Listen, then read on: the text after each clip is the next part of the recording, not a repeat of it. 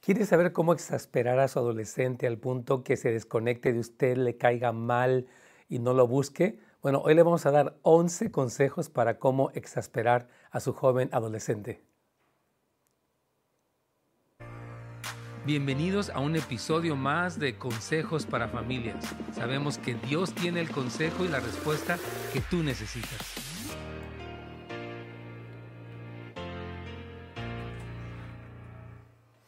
¿Cómo están queridos amigos? Nos da mucho gusto saludarles el día de hoy en su programa Consejos para Familias.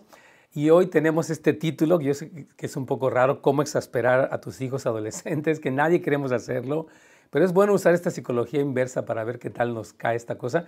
Hoy tengo el privilegio de tener con nosotros a mi hija Ilse Marí. Ella es ah, la directora del Departamento de Familia en la iglesia. Ella supervisa el Ministerio de Niños, de Adolescentes, de Jóvenes, Jóvenes Adultos aparte que predica increíble y todo lo demás. ¿Cómo estás, Ilse? ¿Bien? Bien, muy bien. Dios te bendiga, hija. Gracias. Para mí es un orgullo tenerla, siempre la admiro mucho, la quiero mucho. Excelente. Y bueno, hoy vamos a hablar de un artículo que apareció en el Gospel, la, Coalición por el Evangelio. Eh, ¿Quién es el, el, autor? Se llama Eric Raymond. Eric Raymond. Y vamos a hablar porque hay un versículo en Efesios 6.4 que dice, padres, no provoquéis a ir a vuestros hijos, es Efesios 6.4 sino criarlos en disciplina y amonestación del Señor. También hay otro versículo en Colosenses 3 que dice, padres, no provoquen a sus hijos para que no se, se desalienten. Entonces, yo creo, Ilse Marí, que podemos hacer cosas como las que vamos a hablar el día de hoy, que pueden provocar que, nuestros hijos se exasperen. Me pasó a mí, quiero decirles como papá, que ah, estoy seguro que algunas veces exasperé a Ilse y a Sharon y a Daniela también, pero vamos a ver cómo hacer esto para que no lo hagamos. Entonces, ¿quieres comenzar con el primero? Sí, lo primero que pueden pasar para exasperar a los hijos es la intimidación. los padres generalmente son más grandes que sus hijos, más fuertes, inteligentes, y combinado con la autoridad de sus padres, eso podría ejercerse con palabras duras e intimidatorias, intimidatorias que desalienten mucho a sus hijos. Ya. ¿Quieres comentar algo de eso? Sí, pues a veces el simple hecho de ser más grande o tener, saber cómo, cómo llegarle a los hijos en sus puntos más débiles, puede ser, podemos creer que esa es una manera efectiva para desanimar a los hijos que, hagan, que no hagan ciertas cosas.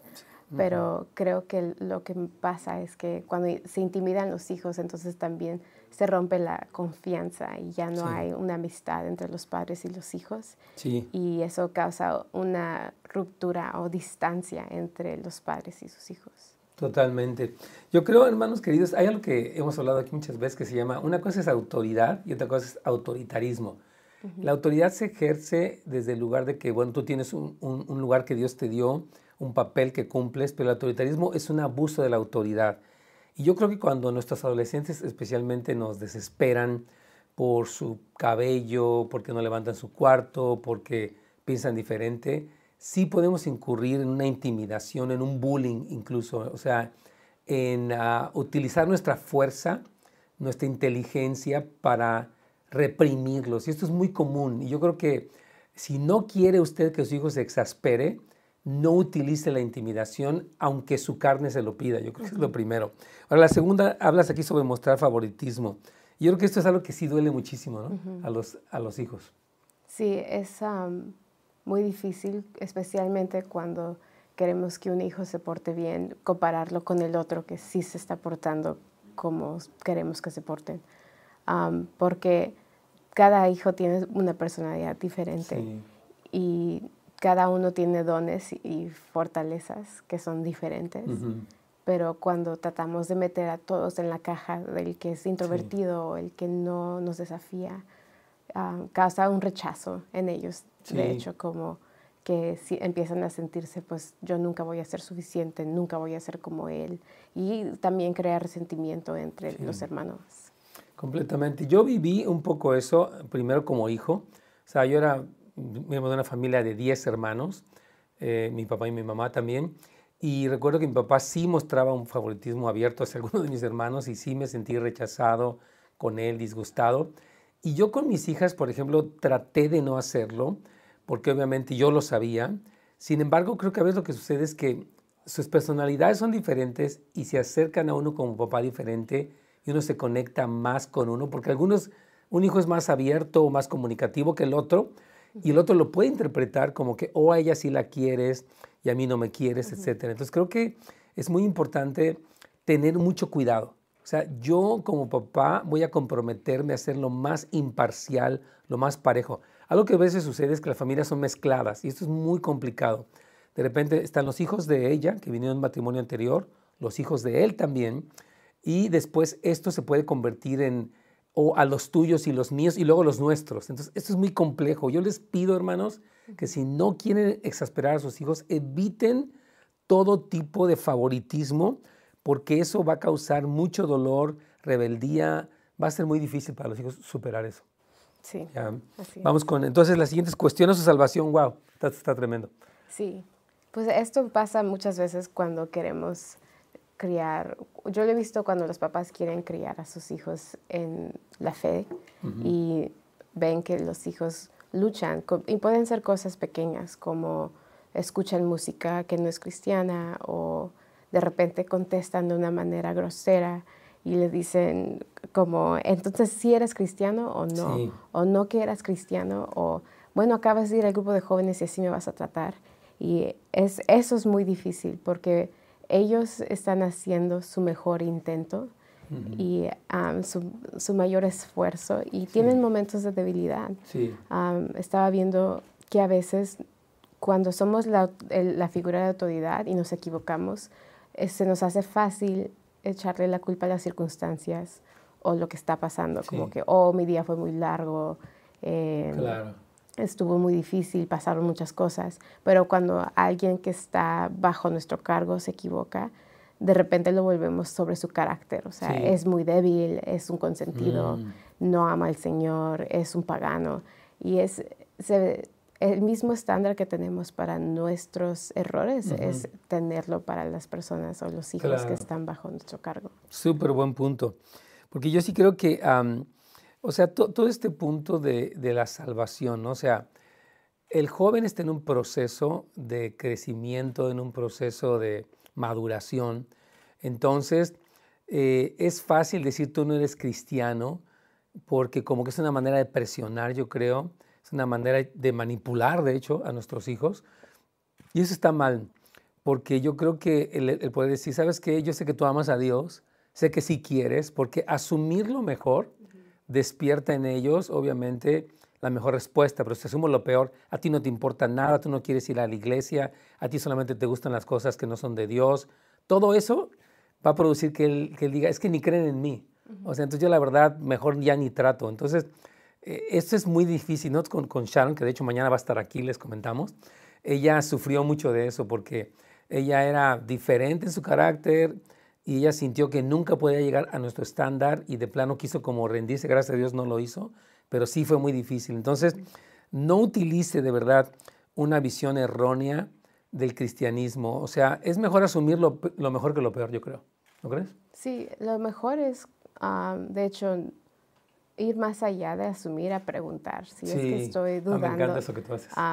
sí, si es que estoy preguntándome, por ejemplo, o aún yo preguntaría, este, ¿qué, tipo de vida quieres vivir o a, quién quieres seguir o qué tipo de persona quieres ser.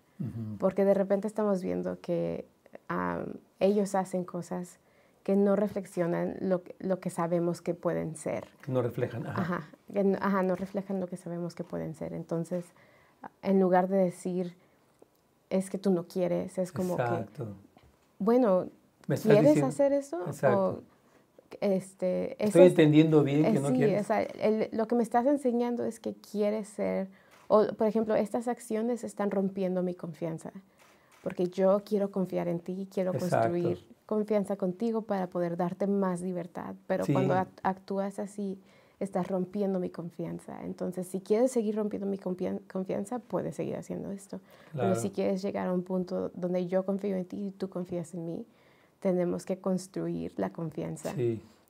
que significa que yo puedo decir algo y tú puedes no estar, puedes estar, no, no, estar de acuerdo conmigo, pero, pero te sometes y a la, a la, misma vez puedes preguntarme, oye, ¿y por qué me estás poniendo este límite? y em, enseñarles a tener conversaciones en lugar de que yo asumo lo peor, él asume lo peor de mí y al final quedamos los dos enojados y ni nos hablamos.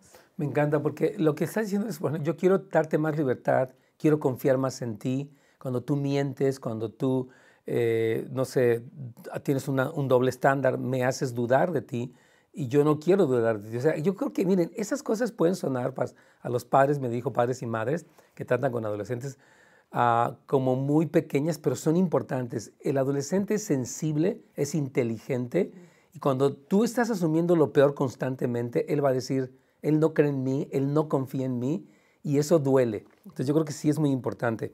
Ahora vamos a ir, bueno, antes de ir vamos a dar el teléfono. estamos aquí en vivo, como ustedes saben, consejos para familias.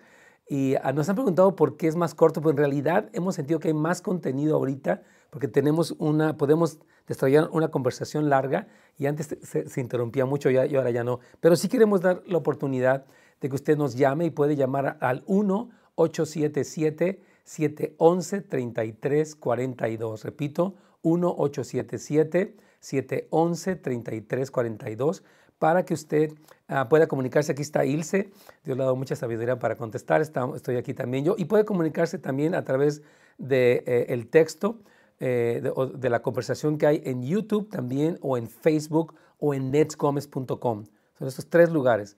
El eh, Pastor Nets Gómez, eh, YouTube, en nuestro canal de YouTube, ahí está, usted puede hacer su pregunta en el chat y también lo puede hacer en Facebook y también a través de netsgomez.com. Ahí está Carlos en vivo para contestarle. Yo sé que hay muchos que van a hacer preguntas. Por cierto que tenemos algunas preguntas eh, que nos han hecho que vamos a responder el viernes, es viernes de preguntas y respuestas, y vamos a estar contestando una pregunta larga de algunos de ustedes.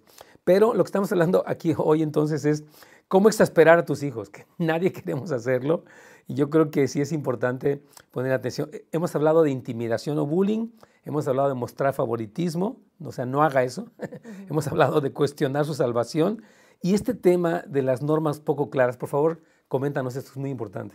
Sí, los adolescentes necesitan conocer y comprender las normas a las que están sujetos, si no estarán confundidos, sorprendidos y desanimados. Y lo que significa es, no podemos pedirles cuentas de una expectativa que nunca aclaramos. Ah, significa que si queremos que hagan algo, no podemos asumir que ya saben o que es lógico. Mi regla con, conmigo misma y, las personas que dirijo y los adolescentes es, si no les dije con, e, con, las palabras exactas, no puedo esperar que sepan lo que estoy pensando. Así es. Y entonces mi meta es como que ellos entiendan cuál es la lógica, cuál es exactamente mi expectativa para que ellos puedan tener éxito. Pero si yo asumo o solo medio medio les doy pistas de lo que quiero, pero nunca les doy algo claro. Sí. van a fallar y yo me voy a frustrar y vamos a terminar en desconexión. Sí. Entonces prefiero sobrecomunicar mis expectativas que asumir que ya saben, aunque lo hayan hecho miles de veces antes. Sí, me encanta. Es que nosotros asumimos que ellos ya saben es que se supone que tú debes de saber que tienes que levantar tu cuarto, se supone que debes de dejar tu teléfono a cierta hora, se supone que, no sé, y sí ah, hay cosas que nos pueden parecer obvias, pero no son tan obvias. Yo creo que con un adolescente, por ejemplo, decirle, mira hijo, se espera de ti el que estés bien en la escuela, si algo te falla, dinos para apoyarte, se espera de ti que, digamos, tu cuarto esté dentro de lo que cabe arreglado. Se espera de ti, por ejemplo, que estés con nosotros en la iglesia los domingos, porque somos una familia cristiana. Yo quiero decirte lo que se espera de ti.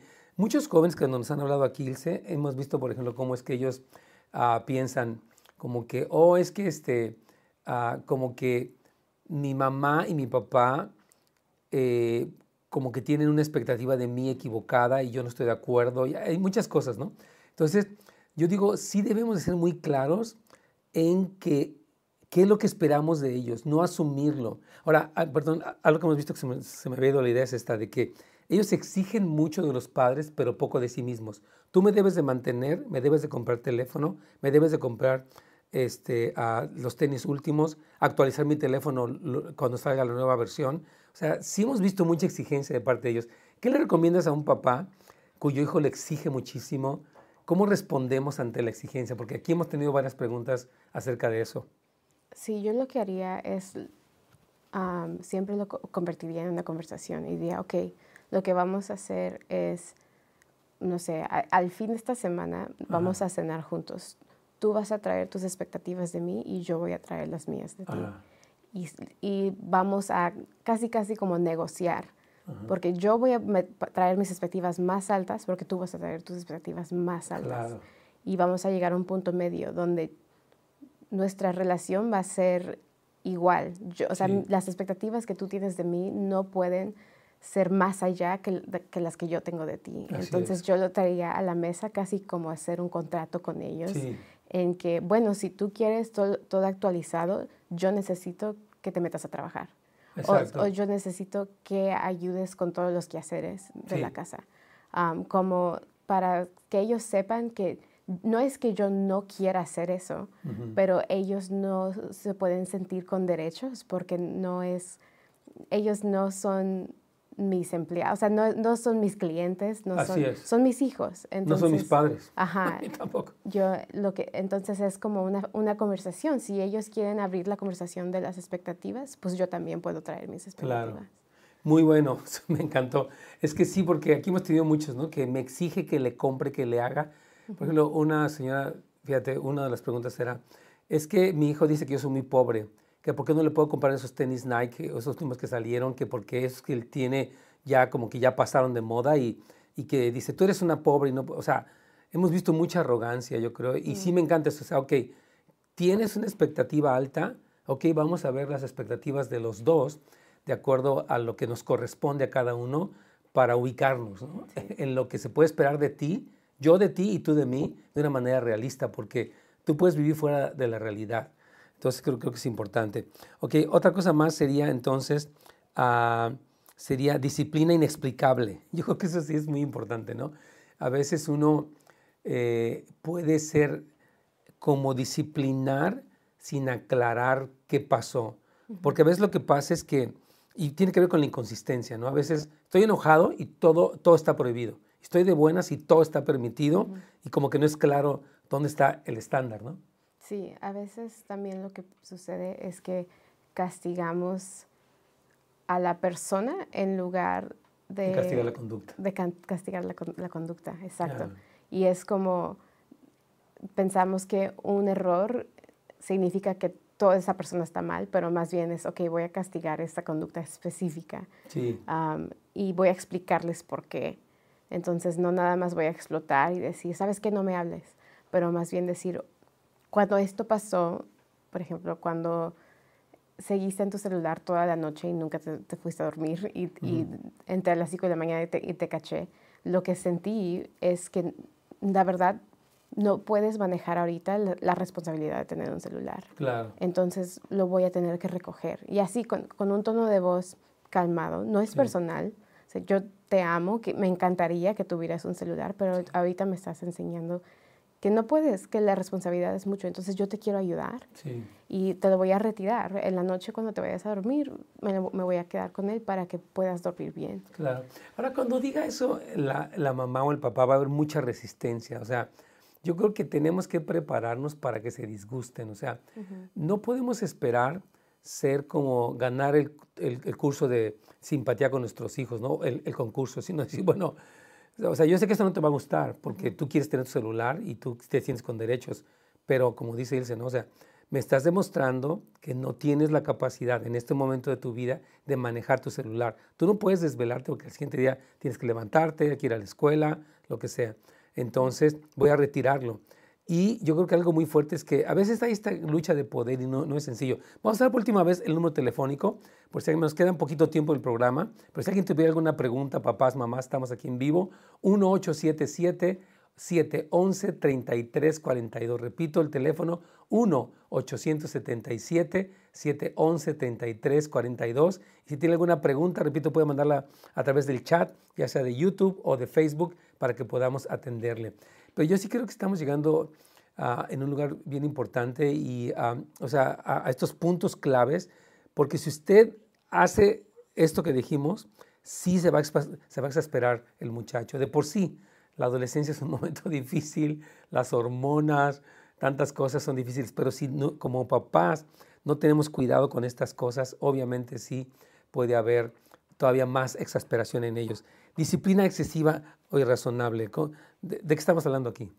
Sí, es así como hay niveles de rebelión, también ah, debe haber niveles correspondientes de disciplina. Además, los padres no pueden disciplinar por causa, por cada cosa que el niño, que el joven hace mal. De lo contrario, nunca dejarían de corregir tenga cuidado de castigar con demasiada frecuencia o con exceso. La disciplina debe ser razonable. O sea, yo no disciplino, creo que eh, cuando yo estaba creciendo casi no había castigos como que te voy a quitar el celular, no. vas a poder salir. Más bien, siempre era una conversación de por qué pasó lo que pasó, qué podemos hacer para que no vuelva a pasar y cómo te puedo ayudar. Siempre era así como yo quiero, yo no quiero que tú sigas luchando con esto, cómo te puedo ayudar. Y lo que me ayudaba mucho es poder platicar y aún abrirme por, por qué estaba pasando lo que estaba pasando. Y sí, de repente las consecuencias eran como que, bueno, vamos a limitar tu celular, vamos a limitar tu, o por ejemplo, tu tiempo frente de, la televisión, porque yo creo que en, hoy día sería en Netflix o lo que sea. y, y, me ayudó mucho poder platicar y casi nunca me sentí castigada, era como siempre platicábamos y yo sabía que estaba mal y aún había cierto quebrantamiento y orábamos y era, aún me acuerdo que me ayudabas a nombrar que algunas de las cosas que estaba haciendo era pecado. Y no es como que pecadora, pero como que me llevaba a un lugar de arrepentimiento, mm. un lugar de, de reconciliarme con el Señor. Y era algo muy hermoso donde no sentí que yo era una persona horrible, pero más bien que necesitaba ayuda. Amén, qué bendición. Es un buen testimonio. Sí, yo, yo quiero decirles que este, hay papás que de repente ya le quité el celular, le quité la puerta del... O sea, ya quitaron todo, es demasiado castigo. Vamos con una llamada que tenemos de Cecilia. Cecilia, ¿cómo está usted? Buenos días. Eh, si puede ir directamente a la pregunta, nos quedan tres minutos de programa. ¿Tiene una pregunta, mi hermana? La escuchamos. Hermana Cecilia. Tal vez no, no, está hablando. Bueno, hermana, si no, si no tiene la pregunta, pues ya se nos acabó el tiempo. Pero, pero me encanta lo, lo que dice Ilse, porque yo sí creo que hay papás que todo es un castigo, ¿no? O sea, te voy a dar, te voy a dar y, te voy a quitar el, celular y la televisión y todo. No puedes salir, no puedes, nada. Entonces siento que el exceso de castigo sí se convierte como en una especie de represión. Y yo creo que me gusta lo que estás diciendo, que tú y yo podríamos tener una conversación qué está pasando, cómo te ayudo, este, a, pues vamos a ver qué es esto delante de Dios sin ser religioso o, legalista. Y gracias a Dios sí permitió que tú tuvieras convicción.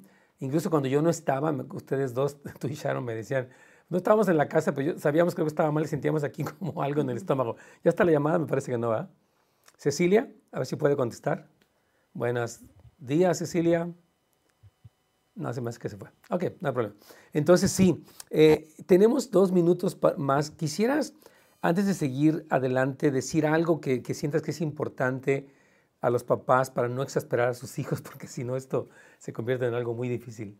Sí, creo que lo que pasa más, muy a menudo, es que tomamos la rebelión eh, de una manera personal. Personal, sí, un ataque contra Ajá, y como de repente todas las inseguridades salen, como yo soy un padre horrible, me equivoqué demasiado, ah, soy de lo peor, lo Mucha que sea. culpabilidad. Y entonces todo esto yo creo que sale cuando respondemos en lugar de que es personal. Sí. Entonces me enojo y lo castigo tres semanas sin nada. Um, y creo que es acordarnos que es un adolescente, sus emociones están del tamaño del planeta entero. todo se siente como que es el fin del mundo y no es para hacerlos menos, es para reconocer cómo se sienten. Sí. Decir, yo sé que esto es súper difícil, pero te amo y necesito ponerte límites para ayudarte a crecer. Y te puedes enojar conmigo. A mí es como el Señor, nos enojamos con el Señor y Él está como que, está bien, enójate, grita, o sea, haz lo que tengas que hacer, pero yo voy a amarte y te voy a seguir poniendo límites. Y es aprender a ser seguros que puede ser que nos equivoquemos miles de veces, pero eso no nos ha descalificado de ser padres y de poder poner límites. Me encanta. Yo sí puedo decir que uno de mis errores, yo creo como papá, fue a veces que me enojé demasiado, que lo tomé personal. Yo creo que lo que está diciendo es muy sabio, o sea, no tomes la rebeldía o el enojo del joven como algo en contra tuya, sino más bien ve que es una etapa de él, eh, que tu culpabilidad no te haga reaccionar de una manera excesiva, porque creo que ahí está el problema. Y yo también creo esto, ¿no? Que nunca pierdas como ese sentido de que sabes que yo te amo, o sea, pase lo que pase, eh, sé que no estamos ahorita en el mejor momento tú y yo, pero yo quiero decirte que te amo, quiero asegurarte que mi amor es real por ti y que, o sea, que esta etapa va a pasar. Entonces, sí, yo, yo creo que eh, padres no se extralimiten, no lo tomen personal, traten de no herirlos, porque a veces uno los hiere con palabras, con, con comparaciones, con disciplinas excesivas. O sea, haz lo posible porque no entres en ese lugar. Ilse, muchas gracias por haber estado aquí, me encanta. Te vamos a tener más seguido. Ilse ya me dijo que sí va a estar más seguido. Yo disfruto mucho de la conversación con ella. Hermanos queridos, quiero recordarles entonces que tenemos recursos también en casasdeluz.la. Casasdeluz.la o housesoflight.org. Tenemos una escuela para padres donde estamos instruyendo a los papás. Son 13 clases en línea a través de Zoom que usted puede tomar. Y para toda esa información puede ir a housesoflight.org .org. Ahí va a estar toda la información. Gracias y mañana, primero Dios, va a estar Sharon con nosotros para hablar también acerca de adolescentes. Acompañado el día de hoy en un episodio más de Consejos para Familias. Nos vemos la siguiente vez.